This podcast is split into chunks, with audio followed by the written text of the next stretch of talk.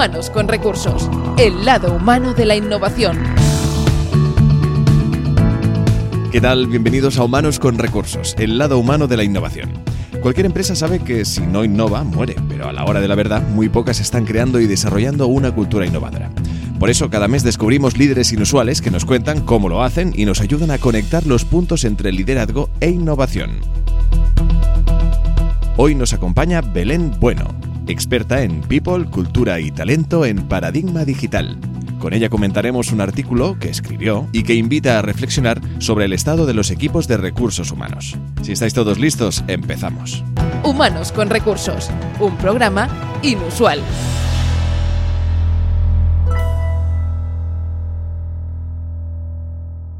Hoy en Humanos con Recursos nos hacemos una pregunta, una pregunta que surge pues de un artículo que llegó a nuestras manos, que llegó a las manos de Pera Rosales, que llegamos incluso a comentar y que dijimos realmente aquí hay material para reflexionar. ¿Quién había detrás de un artículo que planteaba una pregunta que hasta cierto modo mm, te dejaba como sorprendido, ¿no? Pero ¿qué nos pasa a los de recursos humanos? A los de se refieren pues a todos esos profesionales que dedican su día a día pues a trabajar para las personas que hay en sus empresas. Evidentemente, y como de todo, pues hay muchísimos casos, muchísimos tipos y hoy pues ah, queremos hablar precisamente con una experta, con una directora de personas, que en este caso es Belén Bueno. ¿Qué tal, Belén? Hola, muy buenas tardes. ¿Qué tal, Edu? Buenas tardes. Oye, eh, bienvenida y gracias por uh, aceptar uh, venir a charlar con nosotros aquí en Humanos con Recursos. Eh, yo creo que sin duda después de, de, leer este artículo, que es un artículo que además tiene un tiempo, pero que, creo que son palabras que ah. invitan a reflexionar y que creo que a día de hoy aún son vigentes quizá, ¿no? Sí, bueno, el, sí, efectivamente. Bueno, muchísimas gracias a vosotros por invitarme y que haya llamado vuestra atención, porque la verdad que expertos como vosotros en innovación que lean este artículo y les, les cause interés saber quién hay detrás de él, así que yo encantada. Pues sí, el, el, artículo tiene ya como casi tres años, ¿no? Porque es del 2017, hay que contextualizar en qué contexto, valga la redundancia, está escrito, que es un poco tras ese periodo de crisis brutal que hemos vivido todos y que yo creo que las personas que nos dedicamos a la gestión de personas hemos sufrido, hemos sido grandes sufridores de, esa crisis, ¿no? Entonces, de ahí venía un poco como un toque de atención de, oye, ¿qué nos pasa, colegas, no? ¿Qué nos está pasando a los de recursos humanos? Claro, invita incluso pues a la reflexión, evidentemente, a todos los profesionales de, tu ramo, de, tu, de tu oficio, por decirlo de alguna forma. Forma parte también este artículo de una anterior uh, experiencia profesional por tu parte. Actualmente estás trabajando en Paradigma Digital.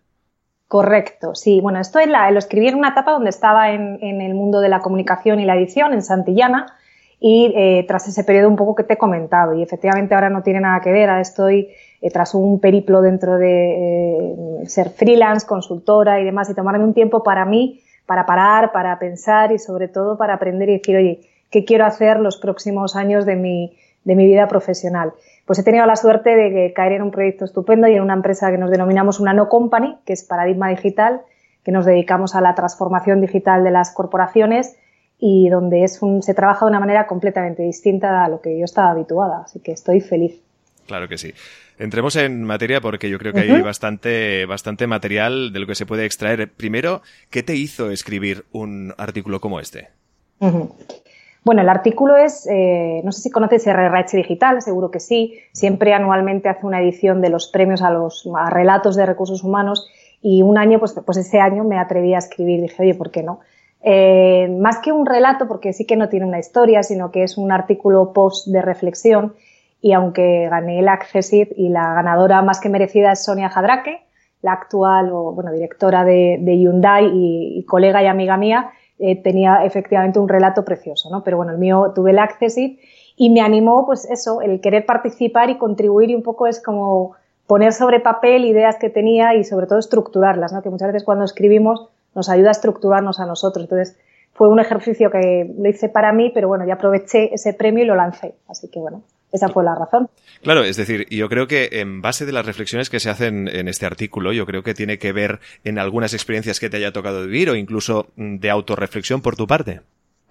Sí, bueno, un poco el, el, con el que nos pasa a los de recursos humanos es después de esa época que te comentaba, eh, se nos había pedido o se nos había convertido en gestor de números más que de personas, ¿no? Entonces, eh, por eso es, no puedo estar más, más de acuerdo con humanos con recursos y no recursos humanos, ya que los, los recursos son mesas, es dinero, son, es mobiliario, pero las personas llamarnos recursos me parece demasiado poco humano, ¿no? Entonces, bueno, eh, partiendo de ahí, pues efectivamente nos pidieron una época que era así, o sea, nos, nos medían por la eficacia, ¿no? Por la eficacia en los costes, en los ahorros, en los tiempos, en la gestión, y se nos sacó de nuestro foco de, de expertise o de realmente donde somos buenos, que es eh, acompañando a las personas en su desarrollo dentro de las organizaciones y contribuyendo a ser mejores profesionales, porque no olvidemos que es un negocio, las empresas son negocios y tienen que tener una rentabilidad y una sostenibilidad en el tiempo, pero sí que tienen que ser mejores eh, profesionales y personas. Entonces, en el momento que se nos saca, o personalmente a mí, de ese ámbito de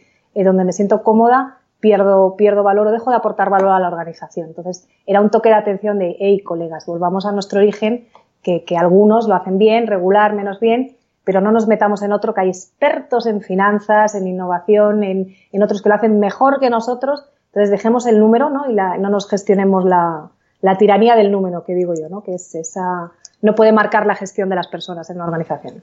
Está claro.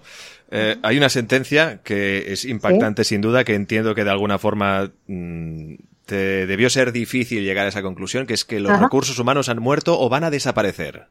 Para alguien que, que, tiene tu expertise, alguien que lleva tantos años tratando con personas, ¿no? Entiendo que esa conclusión se saca por qué. Bueno, es, es, un poco el título, ya sabes que cuanto más de impacto y tú como periodista y comunicador sabes que genera, genera interés, ¿vale? Entonces yo creo que, que, va por ahí, ¿no? Pero sí que, eh, sí que estoy un poco de acuerdo, bueno, eh, va por el que tal y como venimos entendiendo la gestión de los recursos humanos ha desaparecido o va a desaparecer. Todavía sigue existiendo y todavía está evolucionando y, mejorando, pero tal y como venimos entendiéndola como un gestor de servicios, de nómina, de selección, de formación, eh, no tiene sentido porque vuelvo un poco a lo que te decía, ¿no? no aportamos valor. Yo creo que la función tiene que crear, o sea, tiene que estar evolucionando permanentemente como evolucionan los sistemas, la sociedad y las personas dentro de la organización, ¿no? Entonces, yo creo que tenemos que dejar lo que es eh, la gestión centrada en... Tenemos que salir un poco del Excel, ¿no? Y centrarnos más en las personas y ponerlas eh, un poco pues como, igual que se hace con clientes y user experience, pues para los de personas, la gente que dedicamos, tenemos que ponerle en el centro de nuestra gestión y estar permanentemente preguntando, preguntando, preguntando y adecuarnos a esas necesidades, deseos y expectativas de, de las personas y profesionales. No, no es las recetas eh, o las eh, fórmulas enlatadas, yo creo que no tienen vigencia y de ahí es donde lo vinculo a que, que recursos humanos, como lo venimos conociendo, eh, pues no tiene, no tiene muchísima vida, ¿no? Si no evoluciona. Está claro. De la misma forma que se le pide al profesional que, que evolucione, que se forme, que se adapte al, al ritmo de una empresa en constante cambio, es lógico que el Departamento de Recursos Humanos siga ese cambio también y esa, esa evolución, ¿no?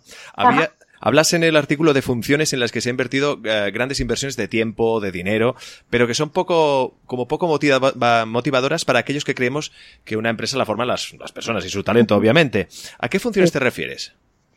Bueno, más que funciones específicas son acciones o iniciativas que hacemos los, los departamentos de, de, personas o people y que a veces las hacemos seguidas por la moda, por la petición y demás. Pues, por ejemplo, evaluaciones 360 grados están muy cuestionadas, están ahora mismo en tela de juicio. ¿Y para qué sirve una evaluación 360? ¿no? Yo creo que eh, hasta ahora, y, voy a hablarte un poco como de lo que es qué se viene haciendo, qué se ha venido haciendo y qué es donde la tendencia se tiene que ir a hacer, ¿no? Generalmente ha habido un, eh, las evaluaciones han ido orientadas a rellenar los gaps o las áreas de mejora de las personas dentro de la organización y un poco mirando el pasado, ¿no? ¿Qué has hecho en el pasado? ¿Qué gap tienes y qué vamos a cumplimentar?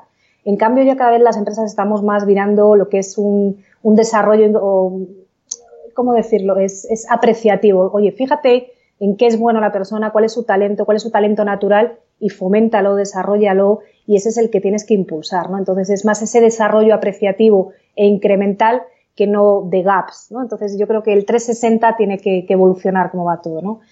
Eh, otras de las cosas que veo que las empresas eh, invertimos muchísimo dinero y a veces eh, lo llamo maquillaje y lo llamamos maquillaje, es llenar las oficinas de, ponerlas muy cool, ¿no? Con muchísimas pizarras, posit, futbolín, áreas de recreo y demás, y no dejan de ser espacios que si no fomentas, si no trabajas lo que es la creatividad, la innovación dentro de las personas y despiertas esa curiosidad, de nada sirve tener entornos que no, eh, que no están alineados con luego el hacer, ¿no? Entonces, esa incoherencia entre el hacer y el pensar, pues también en, recursos humanos a veces pasa, ¿no? Pasa más de, lo que nos gustaría.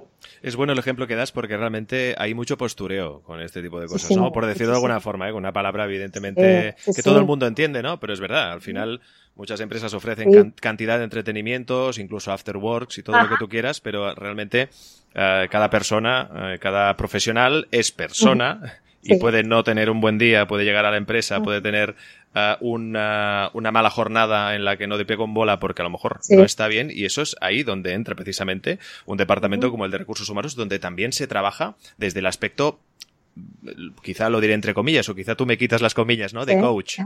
Sí, bueno, hacia ahí va lo que es el estilo de liderazgo, pero no solamente lo que es eh, recursos humanos o people, ¿eh? sino un buen líder tiene que ser un coach y un mentor más que ya el liderazgo impositivo. Eh, ese sí que ha muerto, ¿no? Porque ese sí que no desarrolla a las personas y demás, ¿no? Em, hay muchísimo impostado, hay muchísimo impostado. Desde vas a comités de dirección donde lo que han hecho es quitarse la corbata, entonces ya somos innovadores, ya trabajamos de otra manera, ya los despachos son de cristal y no son cerrados, ya no hay puestos fijos y demás, pero vuelvo a lo mismo. Eso es ayuda a crear ecosistemas de innovación y de creatividad y demás, pero no eh, por sí solos no valen para nada. ¿no? Yo creo que no, no las personas eh, a veces subestimamos la inteligencia de las personas, yo creo, ¿no? Y las personas son muchísimo más inteligentes de lo que creemos y las motivaciones personales son individuales e intransferibles. Entonces, el buen gestor de personas lo que tiene que ser capaz es de ver dónde está la motivación, eh, no extrínseca, que esa la sabemos, es más fácil de mirar, sino la intrínseca de, de los profesionales que componen las organizaciones. Ese es nuestro reto y nuestro rol. Claro, vuestro reto, vuestro rol, vuestro trabajo diario importantísimo, conocer a cada una de estas personas, saber eh, prácticamente todo lo que les eh, sucede, obviamente, hasta donde ellos se dejen, pero que entiendo también que ayuda a eh, descubrir los talentos de cada uno de ellos, ¿no? Es decir, ahí también hay un trabajo muy, muy serio porque también eso ayudará, a su vez, al progreso de la compañía. Bueno, por supuesto. Oye, yo, esto un poco lo que te decía antes, Edu las compañías no son ONGs. Yo también he trabajado dentro del sector de las fundaciones ONGs y tienen un propósito social sostenible distinto a lo que son las compañías. Eh, hoy en día yo creo que el triple balance de las, compañías no solamente resultados económicos que tienen que estar, sino sostenibles en el tiempo y con nuestro medio ambiente. ¿no? Yo creo que por ahí van los tiros. Pero un poco eh, mencionando lo que decías, no solo recursos humanos tiene que conocer a, las, a, todas las personas, es casi, dependiendo del volumen de las organizaciones, es imposible, es inviable. Pero sí que recursos humanos tiene que ser un partner para las personas que gestionan personas y equipos. ¿no? Yo creo eh, que eh, todos somos directores de recursos humanos, todos somos responsables de equipos y qué mejor que el líder de ese equipo o, o un miembro de ese equipo para conocerlo, ¿no? Y además, dependiendo de los entornos donde se mueve, donde trabaje, ¿no? O sea que es una corresponsabilidad de todos y no solo de recursos humanos. Haces mención de Howard Gardner y de su famosa teoría que yo conocí por primera vez gracias a tu artículo, ¿no? Y es muy interesante sin duda, ¿no? Las inteligencias múltiples, ¿no? Que viene en este caso a evidenciar que cada uno de nosotros tiene habilidades y destrezas que forman parte de nosotros desde que nacemos, ¿no? Un poco ahí de lo que estamos hablando de, desde, de, de, los talentos. Yo creo que es algo que recomiendas a todo departamento, a todo profesional de recursos humanos que no conozca, ¿no? Es importante conocer un poquito más de esta teoría, si nos puedes explicar. Sí, bueno, yo he tenido la suerte de estar en el, sector de la educación unos años y quizás ahora mismo es, eh, eh, los profesores están introduciendo muchísima innovación en sus metodologías de, trabajo y demás. Y una de ellas, pedagógicamente, pues son las inteligencias múltiples, ¿no? Es lo de a los chavales no, darles una educación encorsetada, porque lo que se está viendo es que estamos preparando a, los, a, a nuestros chavales, nuestro, la juventud, para un futuro laboral que ya no existe. Por lo tanto, lo que hay que prepararles es en, un sistema o en un entorno adaptable donde ellos puedan ir aprendiendo, aprendiendo, aprendiendo. Howard Gardner lo que viene a decir es que tenemos ocho inteligencias eh, y cada uno de nosotros de manera más innata o natural pues predomina una de ellas. ¿no? Es cuando desde pequeño ya te dicen qué bueno es construyendo legos y haciendo y teniendo esa visión espacial, ojo, qué social es, enseguida está atento de la gente, se ha caído su amiguito y la ha ido a curar y tal. Entonces, bueno, pues cada uno de nosotros de manera natural pues tenemos unos más orientados a empatía, las relaciones, las personas, trabajo de investigación. Entonces, bueno, eh, me inspiré en ese tema tanto en la educación, eh, yo no soy una experta, pero vamos, eh, brujuleas por Google y ya sabes un poco la frase, ¿no? De todo lo que está en Google, es, no es conocimiento, es información, pero te da muchísima información, ¿vale? Y, va un poco ligado a lo que te decía antes, de que nos centremos en los profesionales en desarrollar en aquello que son buenos, no en aquello que no tienen, porque no hace falta, ¿no? O sea, eh, vuelvo, eh, me reitero con el tema de las evaluaciones, ¿no? ¿Cuántas veces nos hemos encontrado una evaluación del desempeño donde te dicen, jo, es que no eres bueno en mm, física cuántica? Joder, pues a lo mejor es que ni falta, ¿qué hace, no? Porque es que me dedico a, a, las relaciones personales o a las relaciones eh, y observación de comportamientos humanos y, y destrezas, ¿no? Entonces, bueno, eh, va ligado a eso, ¿no? Mm, fomentar el desarrollo de las personas desde la habilidad predominante y no rellenar los gaps que no, que quizás pues nunca van a, a llegar a su máximo de, de potencial, ¿no? Si lo vamos por ahí. Y fomentar la habilidad de las personas, como tú bien apuntabas, ¿no? Con el ejemplo desde que son muy pequeñas, ¿no? En la escuela. Es decir, aquí el sistema educativo yo creo que juega un gran papel. Vivimos en uh, una sociedad que le ha tocado pasar por lo de que según qué oficios no estaban bien vistos, eh, que sí. uh, ha, habido, ha, habido, generaciones que han acabado siendo,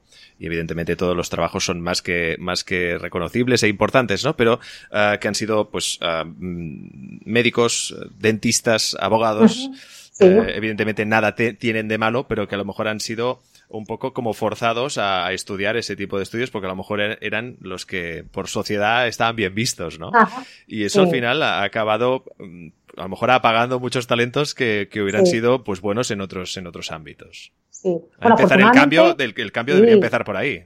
Sí, bueno, eh, eh, absolutamente. El sistema educativo yo creo que tiene un reto por delante el, el adaptarse a ese mercado laboral que existe porque te está preparando para un modelo que ya no, no existe, ¿no? Es, te, te, preparan para un ejercicio memorístico cuando hoy en día vivimos en la era de la información compartida, Internet ha revolucionado por completo, entonces a los chavales lo que hay que enseñarles a tener un pensamiento crítico, a saber buscar, a saber cuestionarse, a despertar la curiosidad y sobre todo enseñarles a aprender a aprender, ¿no? Entonces, eh, yo creo, y desaprender, ¿no? Que ese es el gran reto de los que ya, ya tenemos eh, cosas aprendidas, ¿no? Nuestro, eh, las personas que ya tenemos un seniority en las organizaciones, el mayor, yo creo que una de las competencias más, más valoradas es la learnability y demás, que es la capacidad de aprendizaje continuo.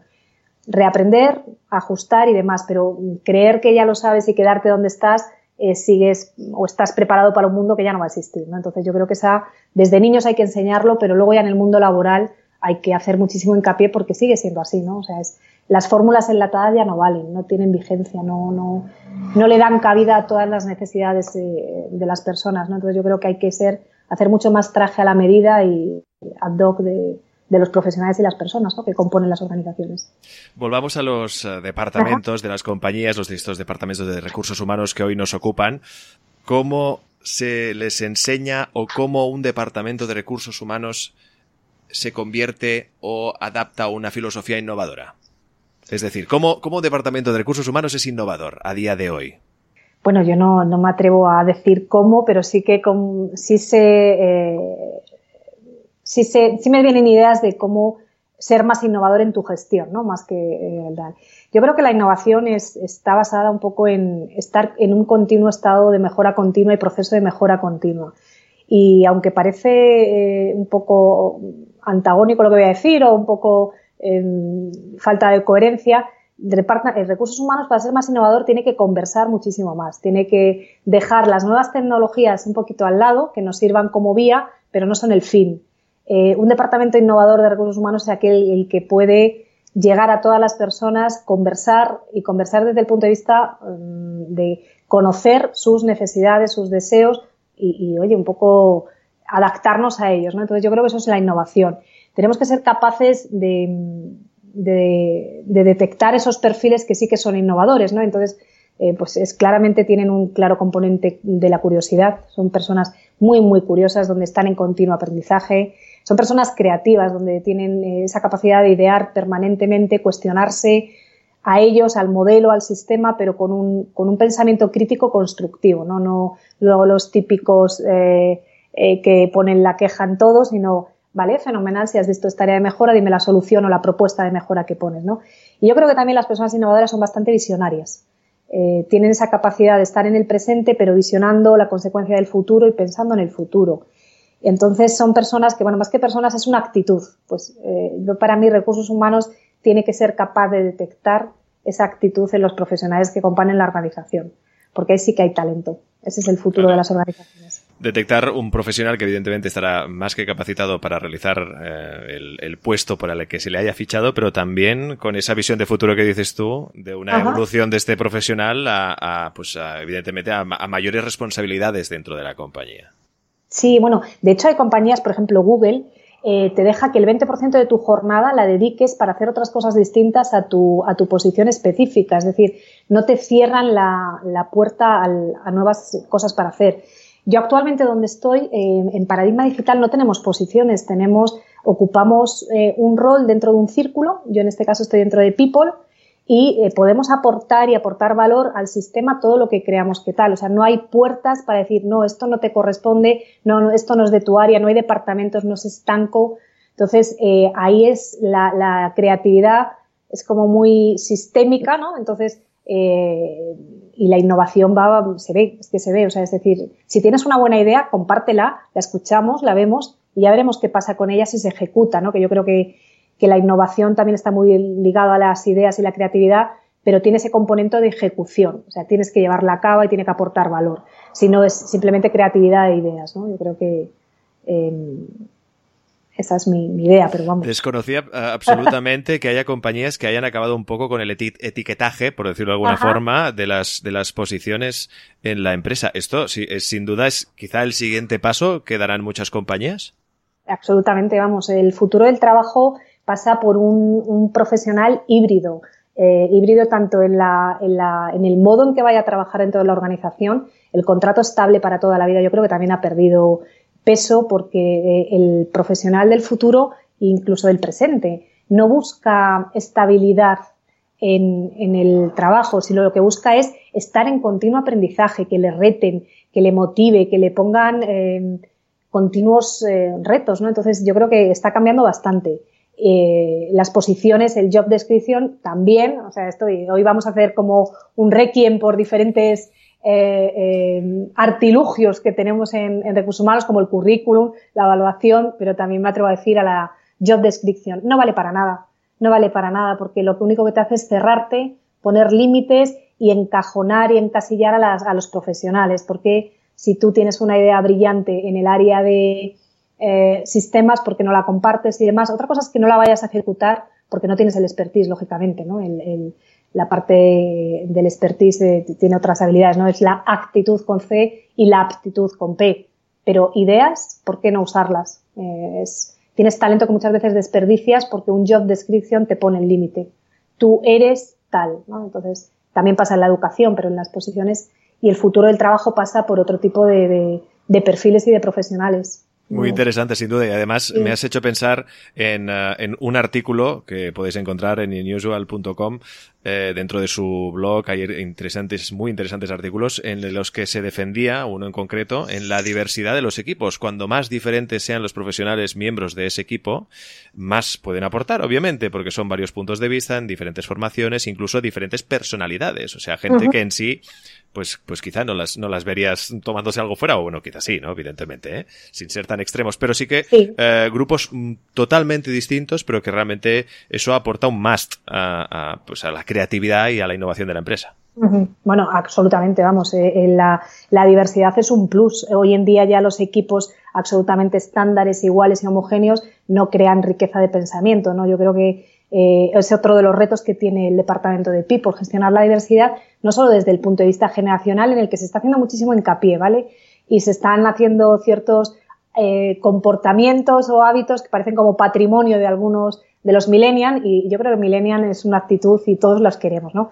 Pero volviendo a la diversidad es generacional, es de género, es de dedicación, de o sea, es eh, la diversidad hasta de ideas, o sea, tienes que ser capaz de aprovechar, es como un mojito, tú haces un cóctel y metes los ingredientes, vas probando y seguro hasta que esté, salga un sabor rico y demás, pero has aprovechado todo, todo, todo. Entonces, eh, la diversidad hay que, es, eh, es, una de las mayores riquezas que tenemos las organizaciones, ¿no? Que no somos endogámicos y no somos iguales, no hay nada, eh, hay una viñeta donde dice somos el cambio y lo que ves es todos unos muñecos negros, todos vestidos exactamente igual y dicen somos el cambio, ¿no? Bueno, pues eh, en el pensamiento endogámico es difícil que exista eh, diversidad ¿no? y, crecimiento. Está claro. Eh, hacemos mención, al menos en tu artículo, de un concepto un término que, le hemos escuchado pues muchas veces nombrar a Pera Rosales, al, al culpable de todo esto. Y es el famoso efecto HIPO, que es The Highest Paid Person's Opinion. Cuéntanos. Bueno, pues el que no haya leído ese artículo le invito a que lo lea porque yo lo, conocí gracias a, Pera y demás y es que es así. Es que los comités de dirección muchas veces solo funcionan en base a ese criterio y, es eh, lo que opina el CEO es lo que opinan todos. ¿no? Yo en, eh, hablando un poco más de, de mi rol, muchas veces cuando me dicen cómo es el departamento de people de tu empresa, digo, pues es exactamente, directamente proporcional a cómo sea el CEO de tu empresa. Eh, es que es exactamente una réplica. Si tienes un CEO orientado a la eficacia, a los costes, a la estrategia, pues vas a tener un, departamento de recursos humanos más enfocado a eso. Si tienes un CEO más eh, enfocado, más eh, con una con un interés genuino hacia las personas, pues vas a tener un área de people más orientada y centrada en las personas. Entonces es directamente proporcional a como sea el CEO, que generalmente es el que más gana. Pero no siempre, ¿eh? que cada vez también en los modelos nuevos de trabajo está cambiando, está cambiando. O sea, todo, todo es, eh, los patrones y los modelos mentales que teníamos, muchos valen, pero otros están en desuso. O sea que, y todos fomentaban ese desequilibrio, ¿no? Que ahora cada vez está encontrando más ese punto central, ese punto neutro en el equilibrio, sea en salario, sea en eliminar todas estas etiquetas de los cargos, etcétera, etcétera. El, eh, incluso a nivel eh, físico, el quitar las paredes, en el compartir todos un, un, espacio abierto donde todas las mesas se vean, donde todo el mundo sea accesible. Realmente ha habido una revolución en ese aspecto. Como entiendo que también eh, lo tendrá pues los eh, departamentos de recursos humanos. Eh, ¿Hacia dónde evolucionan? ¿Qué, podemos esperar a nivel de futuro en estos departamentos? bueno, pues yo creo que tiene que ir muy ligado al futuro del trabajo, ¿no? Entonces yo creo que una de las, las, cosas que hemos hablado es de la diversidad y el respeto por la individualidad de las personas. Yo creo que las personas cuando podemos ser de manera auténtica los sistemas donde trabajamos, pues estamos muchísimo mejor, más felices y somos más productivos, ¿no? Yo creo que ese es un poco el fin del departamento del área de, People, ¿no? Y generar esos entornos de bienestar. Yo creo que no es patrimonio de unas solas generaciones. El bienestar y la conciliación yo creo que son ahora mismo de los elementos más valorados en los profesionales. Eh, yo hay una frase que me gusta mucho, que es un poco de que dinero siempre puedes saber cómo obtener más, pero tiempo nunca puedes obtener más, porque es el que es. Entonces yo creo que cada vez más somos más conscientes del tiempo de nuestra vida y priorizamos en diferentes eh, eh, aspectos em, hacia ese lado, ¿no? Sin dejar al lado un desarrollo profesional excelente, comprometido y exitoso, no, son incompatibles, pero yo creo que, ya son, es pasado esas jornadas maratonianas donde el presencialismo era lo que te marcaba em, tu éxito profesional y te daba tu desempeño y eras un excelente profesional si abrías la oficina y lo cerrabas, ¿no? Yo creo que Hoy en día todos llevamos un móvil encima con el, smartphone, tenemos plena accesibilidad eh, a la información, estamos mega conectados, por lo tanto hay que dar ese bienestar y hay que, eh, hay que fomentarlo. Y una de las grandes tendencias es trabajar donde quieras trabajar y cuando quieras trabajar. Es decir, dime qué tengo que hacer, ¿vale? Dame libertad y autonomía para hacerlo como yo quiera y ya lo haré donde, donde esté mi mejor estado de fluidez. A lo mejor hay gente que es diurna, nocturna, eh, situaciones personales. Entonces yo creo que el, futuro está por trabajar desde donde queramos y cuando queramos y sí que orientado a resultados, ¿no? Entonces, mm, dejemos, confiemos en los profesionales, démosle autonomía, responsabilidad y ellos lo hacen. Es que sorprendes, es, además es un círculo virtuoso. Cuanto más confías en la gente, más valor te entrega. Claro, está claro. Y aprovecho, ahora que hablabas del presentismo, eh, ¿qué hacemos ahora con, en la actualidad, un poco ligados a la actualidad, ¿no? Que parece que puede aplicarse otra vez el hecho de tener que fichar. Sí, ¿Qué, pasa, con esto? pues, eh, desde el lunes pasado, desde el lunes pasado todas las empresas, pero hasta pequeños autónomos que contraten a una persona o emprendedores tienen que tener un sistema de fichaje, ¿no? Eh, mi punto de vista, bueno, la, idea de dónde sale de que evitar horas extras o pagarlas, mm, sobre el papel suena bien, ¿vale? Sobre en la realidad a mí me parece que es una medida poco acertada, no sé cuánta vigencia tendrá, no sé cuánta inversión harán las empresas en tener sistemas de control de presencia de los profesionales, porque el futuro no va por ahí. Eh, nuevamente, si lo enfocamos al fin por el que ha salido, que es por el tema del exceso y el abuso de horas extraordinarias, bueno, pues puede ser una medida correctiva eh, con todo el tema de lo que son las posibles infracciones que, suponen no cumplirlas, las cuales tampoco son muy altas, ¿no? Porque está desde 600 a 6.000 euros. Entonces, no sé si las empresas eso es un, factor eh, corrector o, bueno, a veces lo van a dejar estar. Bueno, yo no.